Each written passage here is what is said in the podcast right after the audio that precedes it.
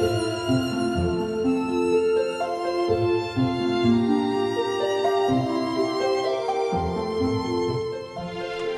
各位听众好，欢迎收听《优活谈心事》，我是主持人炳华。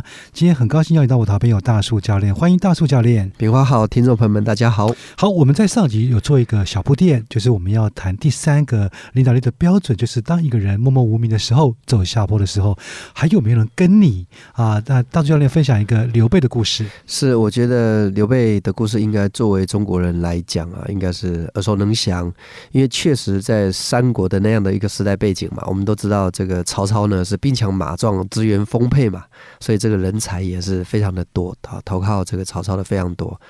那么孙权呢是一方之霸嘛，他是诸侯嘛，所以那他有他的地盘，他有他的家族事业，呃，也不轻易的跟别人合作，呃，也算在他的照顾之下，他的他的子民们也都活得很不错。那么最没有条件其实就是刘备，对，那。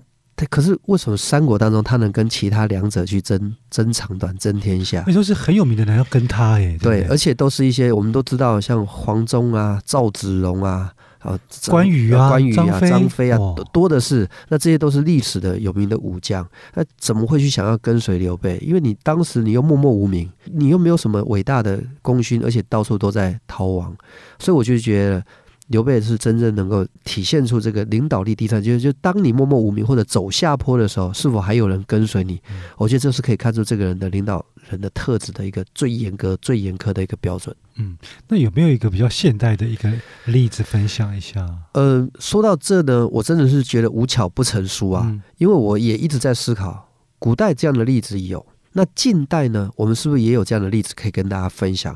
那刚刚好，最近呢。印度呢？印度的电影我很少看，可是最近有一部印度电影引起很多人的讨论。嗯，那我通常喜欢看的电影类型都是真人真事故事改编的，这种是我最爱的。好比说，炳华，你知道我是海饼干俱乐部的创办人，那海饼干其实也就是美国一九三零年代一批很著名的赛马啊，他的故事去激励了人心。所以呢，这一部印度电影真的让我真的是。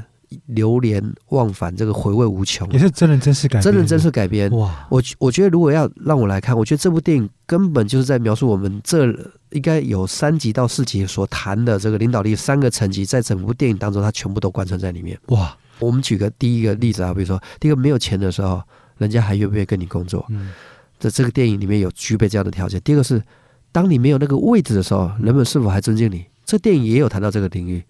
那更重要是他谈到第三个走下坡的时候，对，当他走下坡的时候，当所有人都在嘲笑他的时候，还有人愿意跟随他。从这个电影的角度来看啊，我觉得这里面的这位呃父亲，他应该就是一个十足的领导者。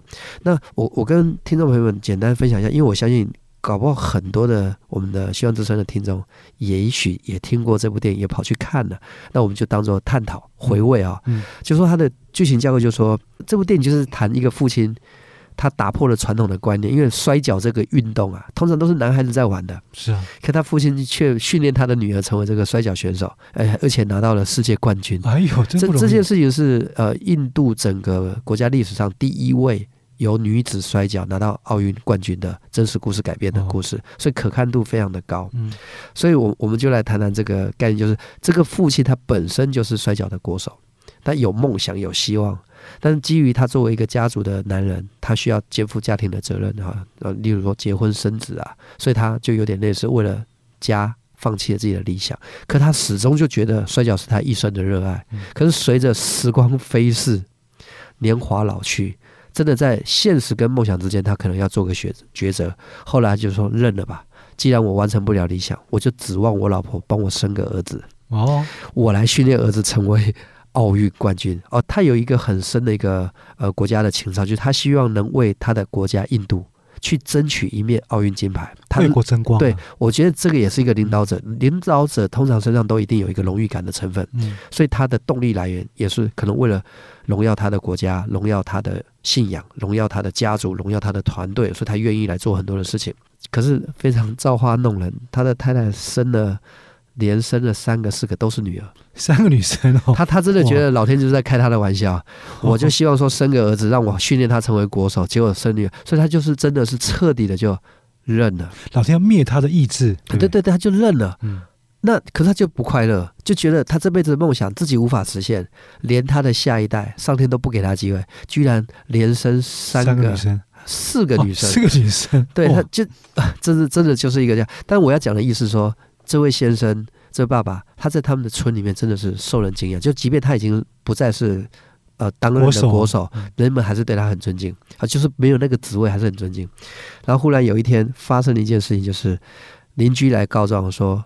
哦，我们我们家的孩子，那被你们家的孩子啊，就是打的鼻青脸肿的。然后呢，这个爸爸一开始以为是他的外甥啊，就是别的男孩子调皮捣蛋打的。后来一问知道，原来是他两个女儿去打的那个男生。他爸就很好奇说：女孩子跟男孩子吵架打起来，怎么会是男孩子被打的鼻青脸肿？然后呢，他就发现到，好像他女儿留着他身上那股这个摔跤选手的这个血液，战斗的血液，所以他就从那一刻开始，他说。既然我没有办法培养儿子成为奥运冠军，我就培养女儿成为奥运冠军。而而一切所有的挑战就在那个时候开始，因为呃，印度也是一个非常传统的民族啊，尤其在村里面就更传统。摔跤这样的运动根本就没有女孩子的事，嗯，就是女孩子不可能去去打摔跤。所以当他决定把他女儿训练成摔跤选手的时候，他得到了很多的嘲笑，嗯，很多人就是。就走下坡嘛，落井下石啊，然后呢，就是很多的争议呀。可他真的是非常坚定的，他就要这么做。好玩的，我要讲的就是，当他接受到这么多困难的时候，他的身边依然有人支持他，还是跟随他，就是相信他，相信他做这个决定一定有他的，对的，一定有他的用意。那这这里面包含他的老婆。包含他的外甥，包含他一些比较亲近的朋友。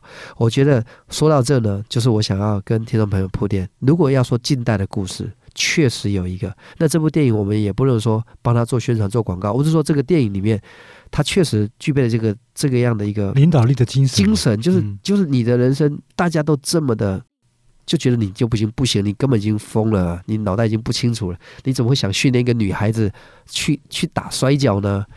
可在这个时候，你会看到依然有人跟随他的理想，跟随他的梦想。那当然，你要问我结局是如何，当然是成功了。嗯，成功的让他的女儿去得到了印度的。第一第一面奥运金牌是女孩子拿的。那在这里面的过程当中，还有很多可以分享。如果我们还有时间的话，我们也许在下一集，我们可以把这三三件事情透过这个电影做个串联，做个总结，给听众朋友做个分享。好，非常谢谢大柱教练透过这个电影来分享一下领导力三个内涵，都讲得非常清楚。好，谢谢今天大柱教练的分享，谢谢炳华的采访。好，别忘了下期收听我们的优活谈心事，拜拜啦，拜拜。